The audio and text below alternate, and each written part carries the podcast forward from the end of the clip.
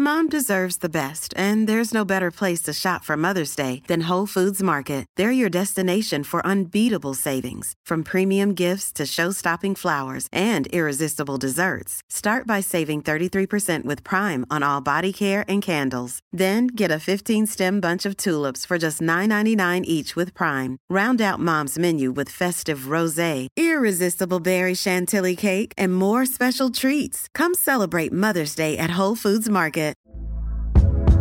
Hey there, it's Michelle Norris. I'm host of a podcast called Your Mama's Kitchen. When I travel, I'm usually looking for a way to find a taste of home when I'm not at home. And one of the things I love to do when I am at home is entertain. And Airbnb allows me to do that. When I was in California recently, I rented a house that had a great kitchen. And when we were sitting around the table, we're all thinking, we're in someone else's house. Someone could be in all of our homes as well. If you have a home, but you're not always at home, you have an Airbnb. Your home might be worth more than you think. Find out how much at airbnb.com/slash host.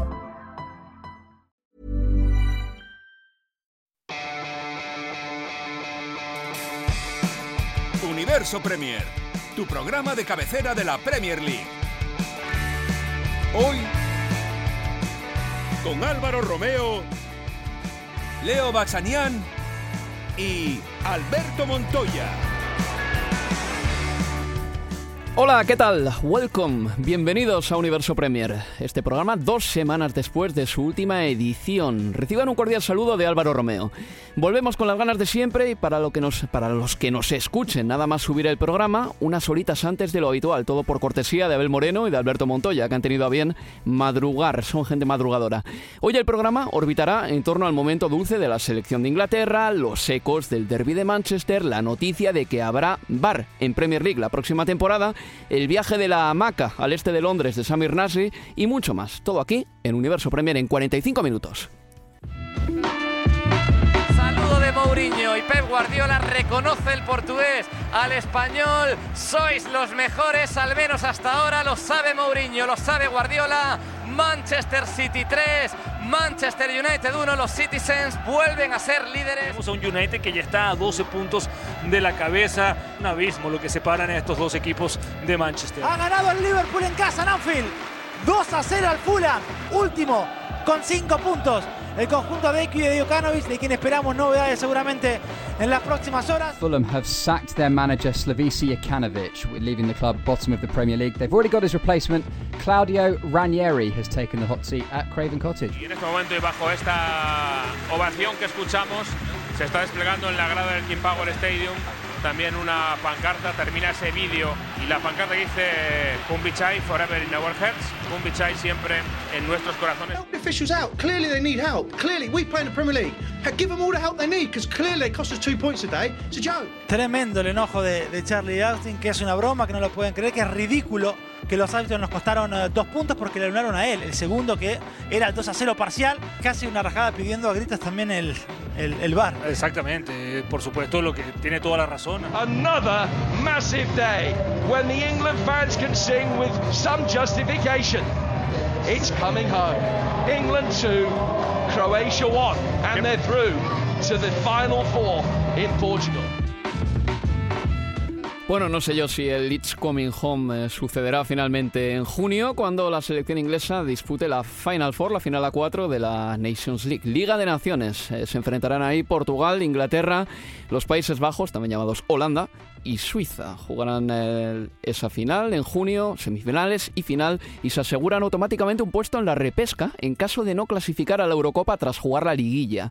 Mm, suben entre los ascendidos Escocia del grupo C al B. Escocia se asegura también un puesto en la repesca, como Inglaterra. Se mantiene Gales en el grupo B y bajan Irlanda, Irlanda del Norte del B al C y la República de Irlanda del B al C. La República de Irlanda ya no tiene como entrenador a Martin O'Neill, quien renunció a su cargo a la vez que Roy King tras los malos resultados de- del equipo del la República de Irlanda, como decía. Reciban otra vez más un cordial saludo de Álvaro Romeo y hoy estaré escoltado por Leo Bachanian y Alberto Montoya. Hola chavales, ¿qué tal? ¿Qué tal? Muy buenas Hola, ¿qué tal? Decías, Leo, que tenías la sensación de que la última jornada de Premier League había sido hace dos décadas ya. Sí, y me ocurre prácticamente lo mismo cada vez que, que hay un parón y por suerte de acá a marzo ya seguiremos solo con Premier, con FK, pero digo, ya no habrá parón de, de selecciones, pero es que de verdad, se me hace que la última vez que estuve haciendo Premier fue hace, fue hace demasiado Eh, tiempo. por contra, el Boca River te parece que es mucho más cercano, imagino, ¿no? Bueno, no, respecto a eso, no, no doy más, no doy más. Y quedan eh, dos días apenas, pero es que se ha hecho interminable todo esto. Deja de pegar patadas a la mesa, Leo, que el mobiliario aquí cuesta dinero. Eh, la selección inglesa, compañeros, eh, está en la final de la Liga de Naciones. En la Copa del Mundo, eh, del mundo apuntó buenas maneras, terminó cuarta en el Mundial. Eh, todos decíamos que quizá Inglaterra había tenido un resultado un poquito contradictorio, desde luego engañoso, porque no había conseguido ganar, por ejemplo, la selección de Bélgica, eh, había ganado a rivales fáciles, pero luego cuando se le habían puesto eh, las cosas más complicadas no había conseguido sacar los partidos adelante, pero en esta Liga de Naciones se lo ha tomado en serio, la línea continuista de Gareth Southgate se ha seguido viendo, ha apostado por el mismo equipo que tenía en el Mundial, gente joven, con vitalidad, con cierto talento, un delantero que yo creo que es ahora mismo el mejor del mundo, seguramente junto a Luis Suárez, y las cosas le están yendo bien a Inglaterra. Eh, el ciclo sigue al alza. Sí, hay que decir que, bueno, yo echo de menos en la Premier, ¿eh? como Don Leo Bachanian, pero me gusta este fútbol de selecciones, me gusta este invento de la, de la UEFA Nations League, porque le da ese puntito de competición también a las selecciones, no solamente cada dos años con Eurocopa Mundial, Eurocopa Mundial, sino que entre guerras, en periodo de entre grandes competiciones, nos permite ver partidos tremendos, ¿no? Y duelos, además, con, con cosas en juego. Y en cuanto a Inglaterra, pues sí, me parece que es una línea muy sólida la que estaban teniendo Southgate, que está unando resultados con juventud. Es un proyecto eh, elaborado, creo que con vista a unos cuantos años, pero que ya en este presente está dando sus resultados. Se metió en unas semifinales de Mundial, ahora ha pasado eh, ronda con un grupo en el que estaba Croacia, en el que estaba España. Si bien es cierto, creo que también se está aprovechando de esta situación en el panorama mundial de cambio, porque tienes a grandes selecciones como Alemania, como España, como Italia, Argentina también, mismamente en Sudamérica, que están en cambio de ciclo, están eh, retirando a su generación gloriosa anterior y tienen que dar cabida a su nuevo equipo y a sus nuevos talentos. Entonces Inglaterra creo que está haciendo muy bien en aprovechar ese espacio, ese territorio en el que ahora mismo solamente tienes a Francia así muy estable, a lo mejor a Bélgica, pero Inglaterra lo está haciendo francamente bien porque está consiguiendo muy buenos resultados a la vez que está trabajando por, por los próximos años y por el futuro. Sí, sin dudas coincido y además porque, a ver, termina de poner en valor lo hecho por Southgate. Justamente ahora en noviembre, en, a cierres de este mes, se cumplen dos años desde que reemplazó a, a Sam Allardyce. Y también vale recordar que más allá de lo mucho que se habla del proceso de Southgate y lo que tiene que ver con la idea de la FA, llegó de casualidad. Insisto, antes de Southgate estaba Sam Allardyce. Bueno, dicho esto, y consigo con aquello la renovación en comparación con otras elecciones en las que están recién ahora comenzando esa renovación, Southgate la comenzó hace casi dos años, se vio plasmada en el Mundial con mejores números que, que juego en todo caso, pero teniendo en cuenta, en cuenta ese contexto y de dónde venía, desde lo que fue el cuarto puesto en Rusia, era muy importante para esta Inglaterra hacer un buen papel en esta eh, Liga de, de, Naciones. Me parece que también, y yo no recordaba hace cuánto Inglaterra se regalaba a sí misma, el seleccionado de fútbol inglés, unos últimos 25 minutos de juego que tuvo en Wembley con una tensión muy parecida a la que tuvo hasta con la misma Croacia en el Mundial. ¿Hace cuánto que Inglaterra no te da vuelta un resultado ante un equipo 90. competitivo? Bueno, pero Desde por Italia eso, 90 contra Camerún. Ahí está, Leí pero la mirá, estadística. mirá hasta dónde tenemos que irnos justamente para valorar una Inglaterra que te da vuelta un resultado en un partido que, que tiene valor. Antes de seguir con eh, la tertulia sobre la selección inglesa, vamos a escuchar a Gareth Southgate, que hablaba de Wembley y el ambiente. We knew that today was a, an opportunity. Sabíamos que hoy era una oportunidad. Hemos tenido un gran año, con muchos momentos inolvidables, y el partido de hoy es uno de ellos. El ambiente en Wembley ha sido absolutamente magnífico. Si hay algo que me ha enorgullecido en este tiempo, más allá de las actuaciones de los jugadores, es la conexión con el público. Hoy han tenido una gran influencia en el partido. Esta opinión de Southgate eh, diría que contradice las crónicas que leí yo el, eh, el lunes, que decían que el estadio de Wembley tuvo un aspecto un poco desangelado y sobre todo que estuvo en silencio durante buena parte del partido hasta que Lingard marcó ese tanto del empate. Recordemos que antes de que marcase Lingard, Inglaterra estaba descendida en esta Liga de Naciones también. Por ir al grano, me parece que eh, la captación de talento intelectual, entrenadores y directores deportivos en Inglaterra, dices el mejor entrenador de Alemania, seguramente Jürgen Klopp, el mejor de España, Pep Guardiola, el mejor de Portugal, José Mourinho y un largo etcétera, también ha contribuido a que el jugador inglés llegue mucho mejor entrenado a la selección. Yo recuerdo cuando me mudé aquí a Inglaterra hace 10 años ya, el Tottenham tenía a Harry Redknapp de entrenador, por ejemplo, y es un, es un técnico que si escuchas lo que te dicen de Redknapp y cómo entrena a algunos de sus jugadores, te das cuenta de que vive en las antípodas del entrenamiento moderno. Eh, me acuerdo que el Liverpool pues, eh, cesó a Benítez, se, trajo a Kenny Dalglish, que ya no es una referencia de nada. Quiero decir, la apuesta por entrenadores británicos era bastante habitual, pero los equipos ingleses han cambiado también esa mentalidad y se traen gente de fuera, son permeables a las influencias foráneas y eso se tiene que traducir a la fuerza en los jugadores ingleses también. Sí, y hasta, a ver, el propio Redknapp, hasta hace muy poquito, año y medio atrás, se reía de Marco Silva cuando Marco Silva llegó al City y se preguntaban por qué se traen a este del fútbol griego, del Olympiacos. Bueno, Hoy Marco Silva dirige al Everton y Harry Redknapp está en un reality show, Celebrity Something, en una isla. He visto algunos clips, pero digo para marcar justamente ese igual muy gracioso Redknapp, contando historias. Eso por un lado, pero creo que tiene que ver con esto que, marcabas, ¿no? Esa apertura que, que evidentemente pese a algunos eh, eh, discursos que pueden eh, ser oír muy contracorriente de la modernidad del fútbol de Inglaterra, me parece que estamos en otra etapa absolutamente marcada. A ver, sin, menospreciar evidentemente a la vieja escuela, ¿no? Porque la vieja escuela ha conseguido cosas, Regnap tiene sus propios méritos, entrenador de la selección inglesa y todo esto, pero hablamos de un fútbol en el que está todo en constante evolución, ya no solamente por el VAR y por las nuevas reglas, sino por los estilos de juego, por un, un fútbol más vertical, fútbol de toque, la presión alta, que son nociones que yo creo que entrenadores que vienen de los 90, primeros incluso del siglo XXI, les cuesta desarrollar. Entonces Southgate creo que lo ha aprendido muy bien ese, esas nociones que llegan de Europa, se ha empapado de otros entrenadores, ha viajado,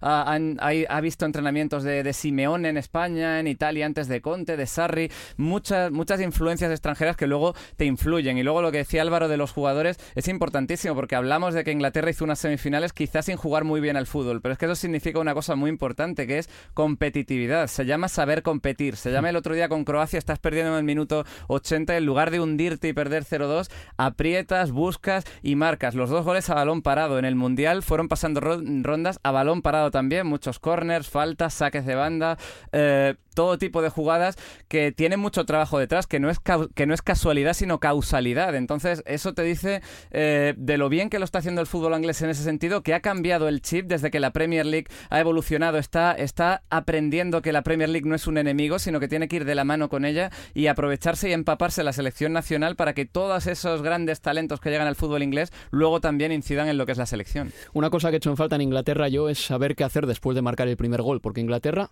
empeora muchísimo cuando anota el primer tanto. Eh, cuando hace lo más difícil, no tiene exactamente un rumbo. Eh, le cuesta realmente saber si volcarse al ataque y marcar el segundo o si por el contrario guardar la ropa.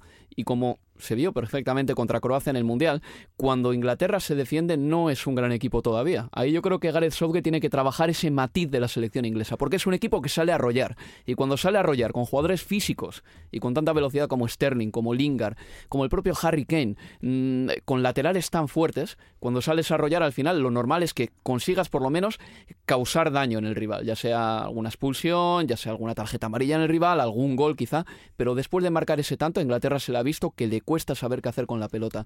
Y contra Croacia, eh, marcó primero Croacia, bien, pero por ejemplo en el partido contra España, yo creo que la selección española, cuando jugó esa segunda parte, perdiendo cero goles a tres, a Inglaterra le dio un meneo importante. Ya sé que Inglaterra le dio en la primera parte, pero Inglaterra no cojó un partido completo de decir, pues hemos hecho 90 minutos en los que nos hemos comido a este rival. Yo creo que es el debe de la selección inglesa. Sí, pero también eh, a favor de, de en ese contexto que, que le doy que pese a esta evolución marcada, este cambio, a un fútbol que va a mano del eh, que se ve en este, de quizás en los últimos 5 años eh, o los últimos 10 años en, en Europa, es que Southgate en esta victoria 2 a 1 ante Croacia perdiéndolo faltando 25 minutos, se vieron resabios de la vieja Inglaterra, digo, pero viejos resabios a favor de la modernidad, digo, esta Inglaterra que le termina ganando, como dice bien eh, Alberto, con goles de balón parado, en esos últimos 20 se vieron pelotazos largos, buscando más la cuestión física que el juego asociado, pero es que había que ganarlo, se vio un espíritu viejo asociado a una modernidad que le ha caído perfecto de la mano de Southgate. Mezclarlo estaría bien, desde luego.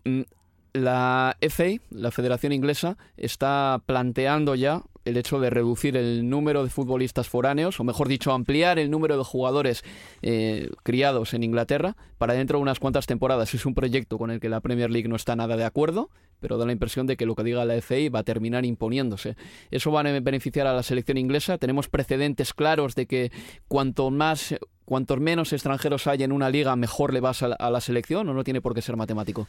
Yo soy escéptico. Soy escéptico porque lo que estábamos hablando antes, eh, creo que, la selección inglesa está aprovechándose ahora de esa, de esa influencia y de esa ola de la Premier League para hacerse más competitiva en sus jugadores, en su formación, en sus jóvenes talentos. Mira, la Premier League nunca ha tenido tantos talentos internacionales y mira ahora todas las, las relaciones, la sub-17, la sub-18, la sub-21, todas campeonas a sus niveles y jugando finales. El, el salto que le falta eh, creo que es competitivo y, no tiene nada que ver con la llegada de, extranjeros. Creo que el fútbol inglés se está empapando y debería empaparse y debería utilizar esa llegada de, talento internacional para aprender y para evolucionar. Yo creo que una Premier League con 20 equipos con muchísimo dinero se puede permitir tener a los mejores jugadores extranjeros del mundo y además desarrollar un proyecto con, muchos jugadores ingleses de alto nivel. Y que salgan también los ingleses, como Jadon Sancho, que ha salido, Leo, y creo que ibas a ir por ahí. Es la mejor noticia lo de Jadon Sancho en este último parón o la Liga de Naciones para, para Inglaterra, y perdón, a propósito de lo que dice Alberto, le hace mucho más daño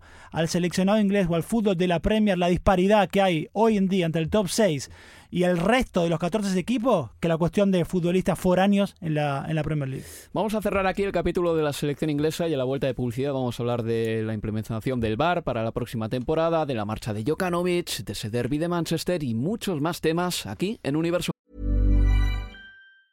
This Mother's Day, celebrate the extraordinary women in your life with a heartfelt gift from Blue Nile. Whether it's for your mom, a mother figure, or yourself as a mom, find that perfect piece to express your love and appreciation. Explore Blue Nile's exquisite pearls and mesmerizing gemstones that she's sure to love. Enjoy fast shipping options like guaranteed free shipping and returns. Make this Mother's Day unforgettable with a piece from Blue Nile. Right now, get up to 50% off at BlueNile.com. That's Bluenile.com. Hey there, it's Michelle Norris. I'm host of a podcast called Your Mama's Kitchen. When I travel, I'm usually looking for a way to find a taste of home when I'm not at home. And one of the things I love to do when I am at home is entertain. And Airbnb allows me to do that. When I was in California recently, I rented a house that had a great kitchen. And when we were sitting around the table, we we're all thinking, we're in someone else's house. Someone could be in all of our homes as well. If you have a home, but you're not always at home, you have an Airbnb. Your home might be worth more than you think. Find out how much at airbnb.com/slash host.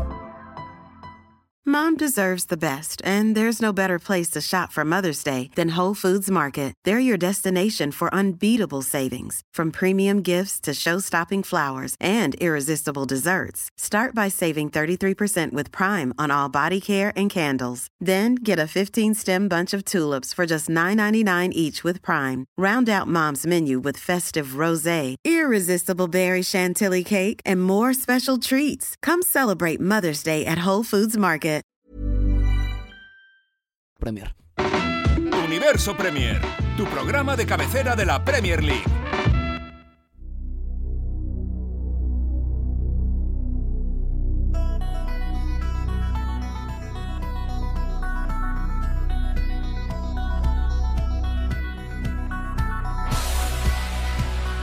Seguimos en Universo Premier.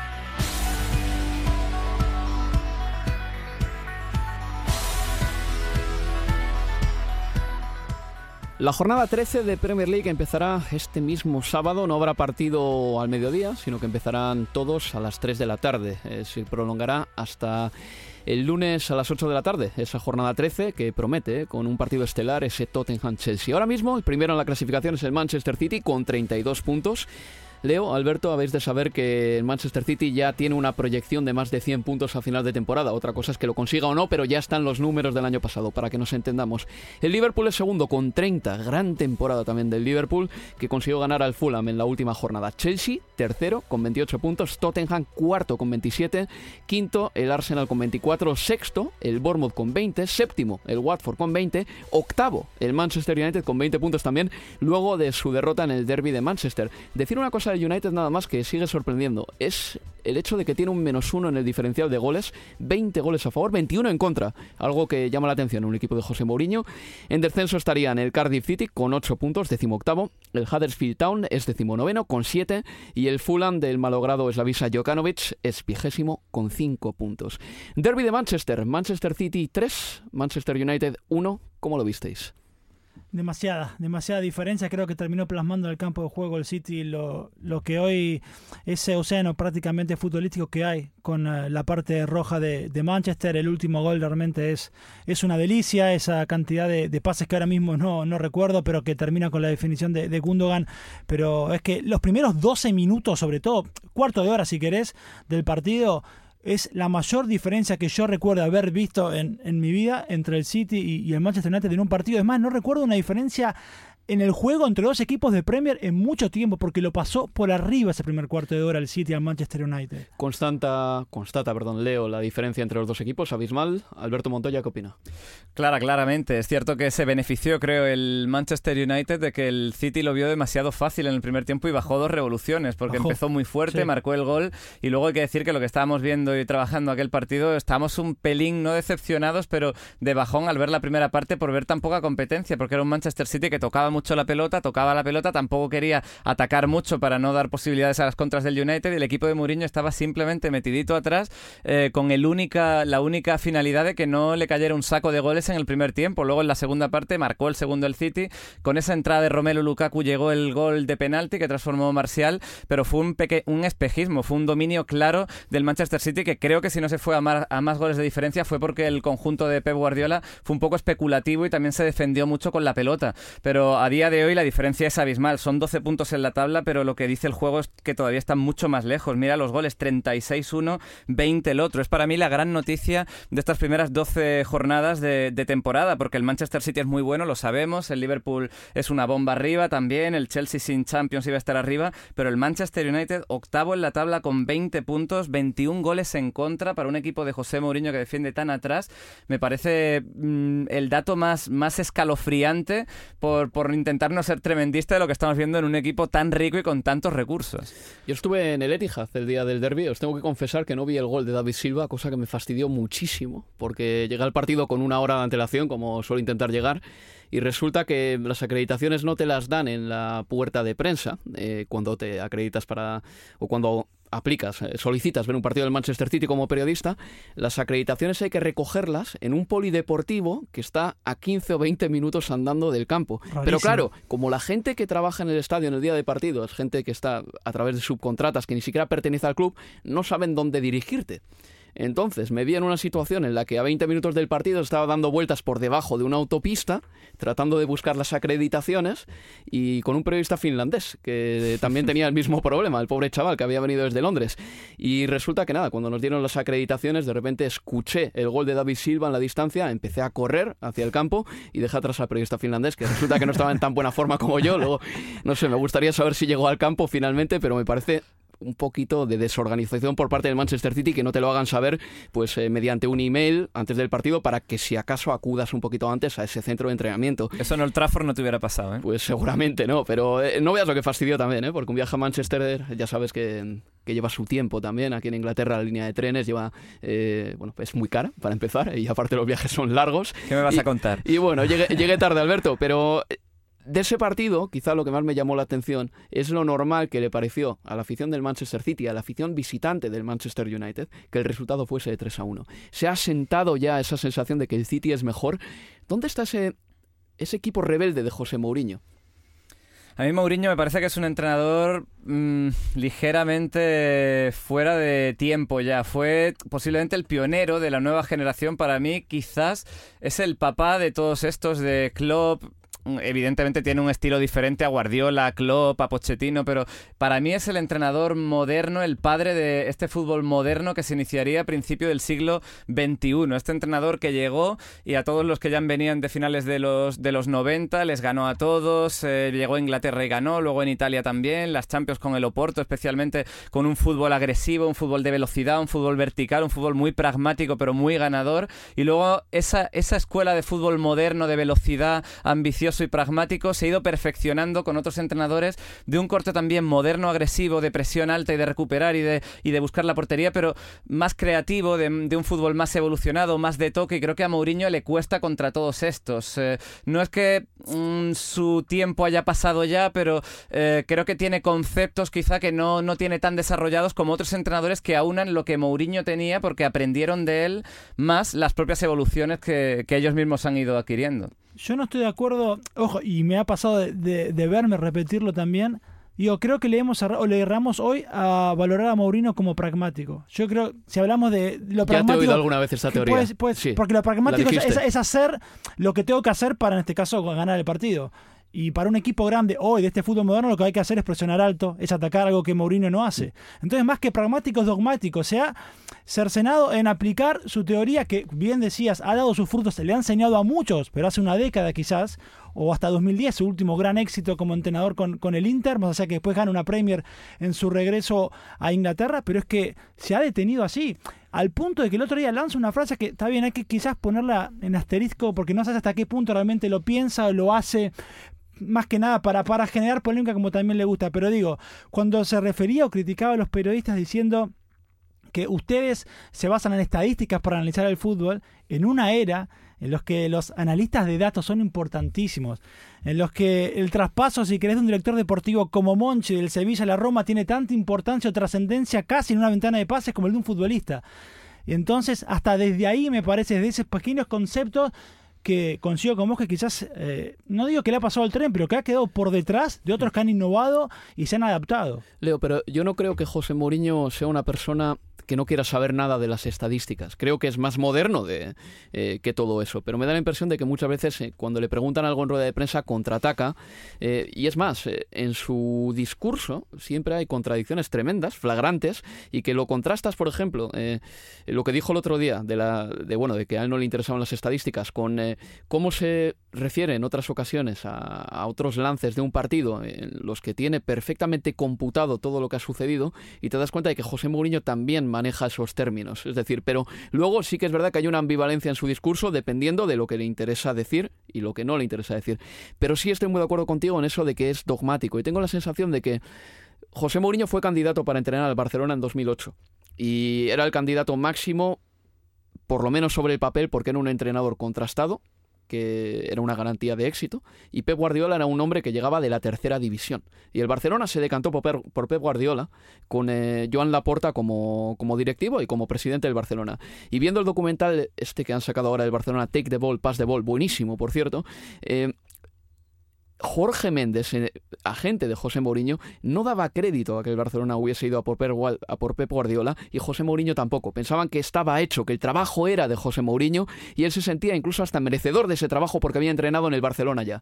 Yo creo que ahí es cuando José Mourinho se convirtió en la reacción a Pep Guardiola y se convirtió en un entrenador más defensivo si cabe, para ser el contraste absoluto y el yin y el yang de lo que era el Barcelona de Pep Guardiola. Y con el Inter de Milán ya defendía muchísimo más de lo que defendía con el Chelsea, que tampoco era un equipo que se iba al ataque alegremente, tenía una estructura muy sólida, pero en su última temporada o su última época en el Chelsea, sus años en el Inter de Milán y sobre todo ahora en el Manchester United, José Mourinho ha sido siempre, cuanto menos, muy desdeñoso con todo el fútbol moderno. Y muchas veces va a jugar al 0-0 en su propia casa para demostrar que su sistema vale y que su sistema está totalmente legitimado. No es para que su equipo gane, sino para legitimarse él mismo y su sistema y sus ideas. Es que el problema, Álvaro, es que yo creo que el fútbol moderno ha cambiado. Mourinho era el fútbol moderno hasta que por, por reducirlo mucho y ser muy generalista, eh, hasta que llegó Guardiola. El fútbol moderno era él. Nadie discutía que Mourinho era el mejor entrenador de Europa. Creo que en esa época era eh, en el Chelsea había arrasado. Es cierto que había acabado como el Rosario de la Aurora, pero más por cosas extradeportivas que no deportivas.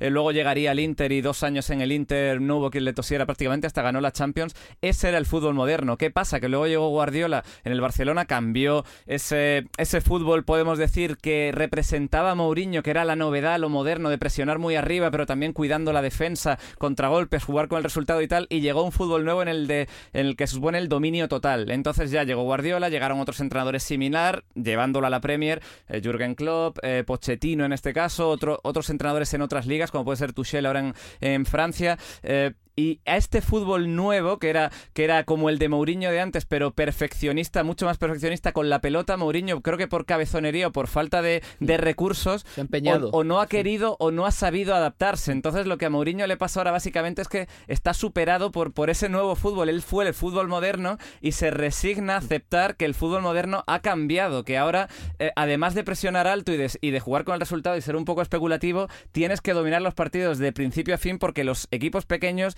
para empezar, juegan distinto a cuando jugaban hace 15 años, hace 12 años o hace 10 años. Ha cambiado el panorama del fútbol en general y eso a Mourinho le cuesta. Por eso le cuesta también sacar resultados cuando juega contra el Wolverhampton, contra el West Ham y contra todos estos. Sería interesante de todas maneras no descartar a José Mourinho, porque No, quién sabe. Está eh, claro. al Sí, final hay, sí, mucha- sí, sí. hay muchas competiciones cada año y el Manchester United está todavía involucrado esta temporada en tres, en la FA Cup, en la Liga de Campeones, en la Premier League, veremos... eh, ¿Por qué canjea la palabra éxito José Mourinho? Igual un segundo de- puesto en Premier le vale. Bueno, sí, yo Ahora veo- sí. Seguro que en este contexto le valdría, Claro. pero casi como un título. Él vaticinó o habló de para fines del año top 4.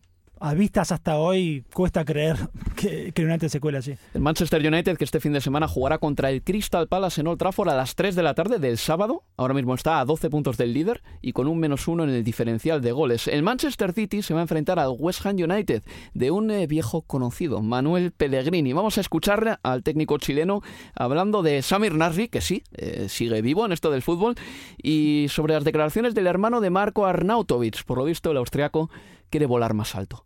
Sami Nasri is working with us uh, after a long time that he has his ban, but we are giving him a hand to return to football. I hope that uh, from now till the end of the year he will be fit, and if, if that is the case, we will try to keep him here in West Ham. He's a West Ham Mayormente, player, si Narri está en forma, le contratará el West Ham a partir de enero. Eso es lo que decía Pellegrini, y esto es sobre Marco play in the Arnautovic. biggest team, but I don't think that the head of Marco is thinking about that. He's thinking in West Ham, Comentaba el ingeniero Pellegrini que ahora mismo Marco Arnautovic tiene al West Ham en mente. Bueno, eh, lo que dijo Marco Arnautovic a un diario austriaco llamado Kurier es que, cito literal, tengo 29 años, es la mejor edad, está claro que quiero competir con los mejores jugadores y confío totalmente en mi hermano. Inquirido el hermano Arnautovic acerca del futuro de su hermano, dijo, es posible que se vaya. Eh, el pasado verano estuvo, estuvo muy cerca de dejar el West Ham United. Esto decía de Marco Arnautovic, eh, un futbolista que nosotros sabíamos que el West Ham United, si lo iba a hacer bien, se le iba a quedar pequeño. Es un jugador muy bueno eh, y es, es comprensible, eh, también te lo digo. Mm, En la Premier League es muy difícil aspirar si estás en el West Ham a uno de los puestos europeos porque están asignados, son los seis primeros y luego como mucho puede ser séptimo. Entiendo, me parece lógico y natural que un jugador del talento de Arnautovic, que dentro de todo lo disco lo que puede llegar a ser, es un talentazo y tiene, tiene potencial para jugar en un equipo fuerte. Ahora bien, no es ni el momento ni la forma de hacerlo. Estas cosas se pueden llevar a cabo en verano, cuando se abre el mercado invernal, de una manera mucho más discreta que no aireándolo y más por tu hermano de una persona tan cercana y tú eh, manteniendo este tipo de filtraciones porque eh, hace de todo menos ayudar a un entrenador, a un club, a, a un vestuario que ahora mismo bastante tiene con intentar sacar los partidos adelante. Es un efecto también eh, parón internacional. Sucede casi siempre. El futbolista en el parón internacional se abre con la prensa de su país y dice todo lo que si lo entrevistara a cualquier medio nacional de Inglaterra no diría jamás. Le pasó sí, por, por el primero que se me viene a la mente, pero ocurre en cada parón, hay que estar atento porque en los medios de su país abren la boca en cosas que terminan moviendo el avispero en cuestiones que decís, no es el momento como marcaba Alberto. Me voy a ir a entrevistar a Davinson Sánchez a Colombia, a ver si me dice algo por fin. Eh, eh, Savisa Jokanovic es cesado como técnico del Fulham. Eh, eh, el Fulham es colista con 5 puntos, ha encajado 31 goles en 12 partidos, una auténtica barbaridad, pues es, eh, da prácticamente a 2,7, 2,8 goles eh, por partido de media. Eh, se hacía difícil seguramente sostener en el cargo al técnico serbio, eh, cuyo equipo había padecido siete derrotas en sus últimos siete partidos y desde fuentes cercanas al entrenador nos llegaba la información de que todavía en el club se confiaba en él. Eso antes del partido contra el Liverpool. El Fulham cayó contra los Reds, cosa por otra parte bastante, bastante esperable. Y finalmente pues ha sido cesado y el entrenador será Claudio Ranieri. Un Ranieri que no estaba en la Premier desde la primavera de 2017 cuando fue destituido como técnico del Leicester City. Lo de Jokanovic me parece raro que se destituya después de perder contra el Liverpool. Si piensas echar al entrenador lo haces antes, pero creo que también puede contar el hecho de que antes del partido contra el Liverpool dijo yo soy un entrenador excelente, pero mis jugadores tienen que trabajar más. Quizá fueron las palabras lapidarias para el entrenador. Sí, pero así todo fue quizás de los mejores partidos que hizo el Fulham en los últimos tiempos. Pese a la derrota, hasta con el, aquel el primer gol llega a partir de esa acción que debió haber, debió haber sido inválida porque em, el arquero de, Liverpool, perdón, ahora Allison, Allison, pone, juega con la pelota en movimiento porque el offside en el gol que la luna la Mitrovic es realmente muy pero muy finito. Pero digo que me sorprende también esto que decís que lo terminen eh, cesando después de Liverpool y no, quizás después de una derrota en Cardiff cuando lo que pasa por debajo es alarmante, digo, porque ya no es solo el Fulham. A ver, te digo, de los siete equipos que cierran la tabla, Newcastle, Burnley, Crystal Palace, Southampton, Cardiff, Huddersfield y Fulham, sumaron nueve puntos o hasta nueve puntos en 12 jornadas. Y todos los puntos se los sacaron entre sí. Hmm. De los equipos que terminaron en el top 6 la temporada pasada, estos siete equipos jugaron ya entre todos ellos 29 partidos, es decir, 87 puntos. Sacaron uno. 1 de 87. Entonces terminar midiendo a Jokanovic o que el club lo termine despidiendo después de un partido ante Liverpool casi que no, no, es un contrasentido porque la liga de estos equipos es entre ellos. Si lo quieres hacer lo haces cuanto antes, ¿verdad Leo? Eh, por cierto, ¿cuánto tiempo llevamos ya apuntando esta peligrosísima tendencia de la Premier League? Que hay un top 6 fuerte y luego 14, ¿no? Igual no 14, porque al Everton, al Leicester todavía, al Wolverhampton quizá, eh, puede que que tengan algún sueño, alguna aspiración. Pero hay 11 equipos en esta Premier League que no sueñan con nada más que no descender. Y si puede ser que en las copas no les den una tunda, para, para, que no quede muy mal para que no quede muy mal de cara a sus aficionados. Sí, a mí en este, este año creo que llevamos tan pocas destituciones, me ha llamado la atención que hemos tardado muchísimo, ¿no? En comparación con, con, otros años, pero creo que es por el bajo nivel y por lo, por las bajas puntuaciones que tenemos en la zona baja, porque claro, tú miras, tú sabes que estás muy mal, pero miras al que tienes al lado y ves que está igual que tú o peor, es que el Newcastle está decimocuarto con nueve puntos, nueve puntos y es decimocuarto en la tabla tras doce jornadas. Entonces, a mí personalmente me parece eh, muy exagerado que se carguen a Jokanovic. Hay que recordar que este equipo ha invertido 110 millones de libras este, este pasado mercado eh, veraniego. Por eso es quizá por lo que han tenido más prisas que otros equipos que están igual o un poquito mejor que el Fulham, pero conservan al entrenador. Pero cuando tú gastas tanto, fichas tanto y, e inviertes en un proyecto que se entiende que después de haber gastado tanto dinero es a medio o largo plazo, no, puede, no puedes echar un entrenador después de 12 jornadas, más teniendo en cuenta que la temporada pasada el Fulham en las primeros, los primeros 4 o 5 meses iba decimoséptimo en las primeras 12 jornadas ganó 4 partidos, pero mantuvieron a Jokanovic y acabaron ascendiendo. Así que 12 partidos no me parece ni mucho menos una, cantidad, un número razonable como para cargarte un entrenador después de haber gastado tanto. Otro equipo al que no le va nada bien es el eh, club en el que juega este hombre, Charlie Austin, delantero de Southampton. Charlie, that equalizer must be sickening, is it? Yeah, it's ridiculous. They shouldn't win the game. They get a point. We, we score a perfectly good goal. Make it 2 0. Game's done, done dusted. We win the game. Officials cost us two points today. It's standard. Explain. Can you explain yeah, why the goal was disallowed? Yeah, they said it's offside. Hit my. I didn't. I hit it twice. Hit me. Bobbed up. That's why it done Foster. It's a joke. They're going about VAR this, VAR that. Help the officials out. Clearly they need help. Clearly we play in the Premier League, the best league in the world, the most watched league in the world. Give them all the help they need because clearly they cost us two points today. It's a joke. Este futbolista que ladraba a la prensa es Charlie Austin, eh, después de que anulasen un gol ante el Watford. Eh, básicamente el delantero de Southampton se quedó a gusto eh, con esta rajada.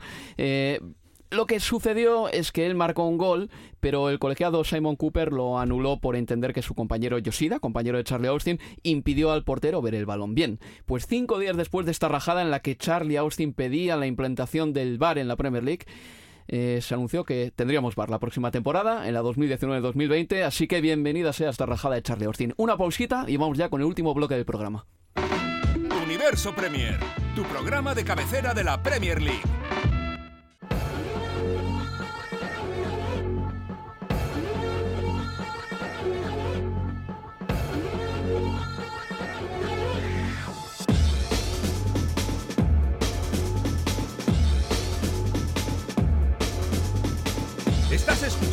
Universo Premier.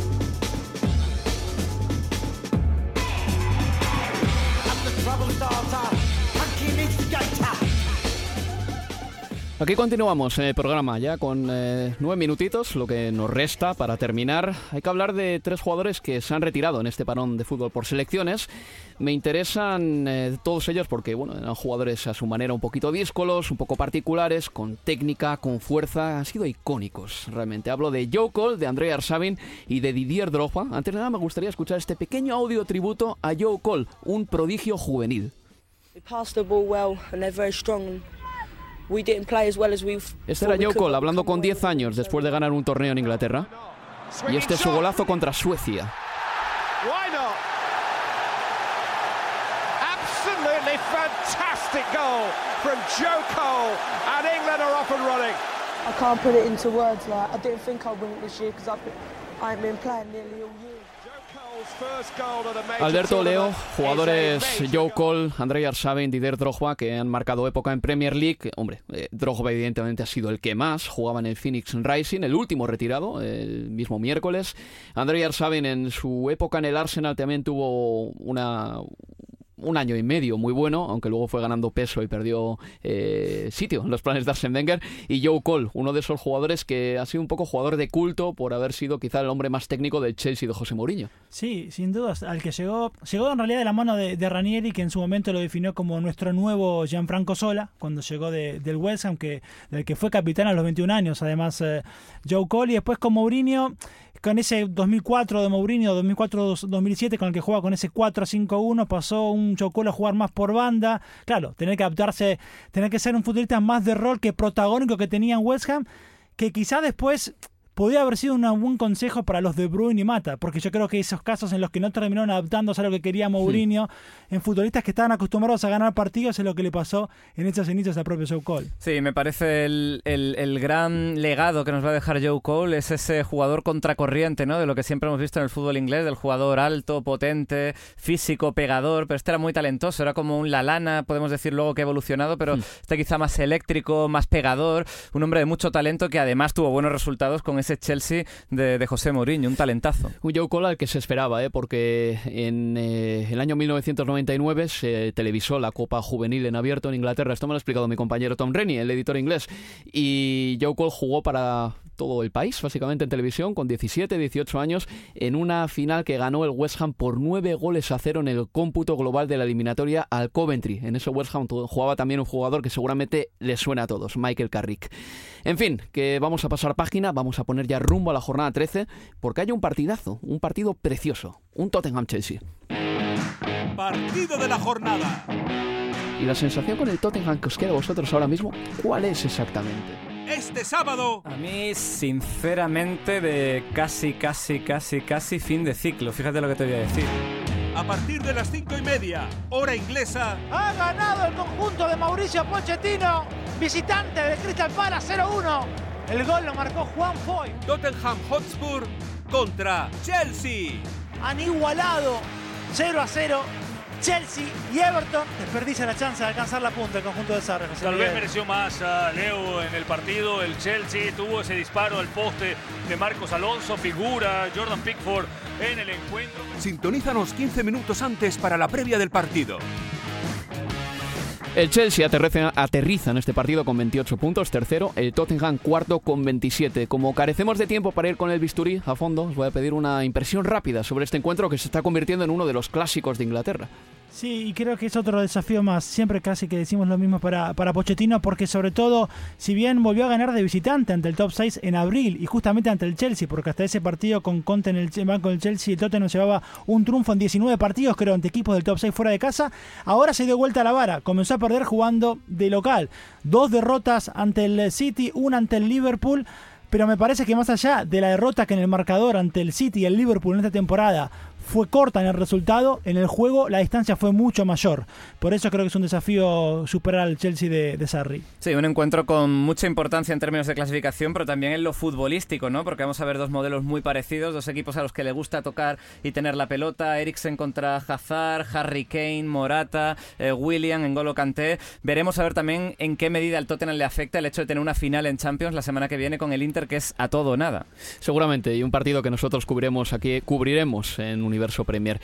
Esta es la previa corta del Tottenham Chelsea del sábado a las cinco y media. Eh, vamos a hacer ahora la ráfaga, la ráfaga, final del programa, excluyendo a los equipos del teórico top 6. Eh, ese Manchester United que juega contra el Crystal Palace, el Watford contra el Liverpool, el West Ham contra el Manchester City y el Bournemouth contra el Arsenal ya el domingo. El resto de partidos llegan así.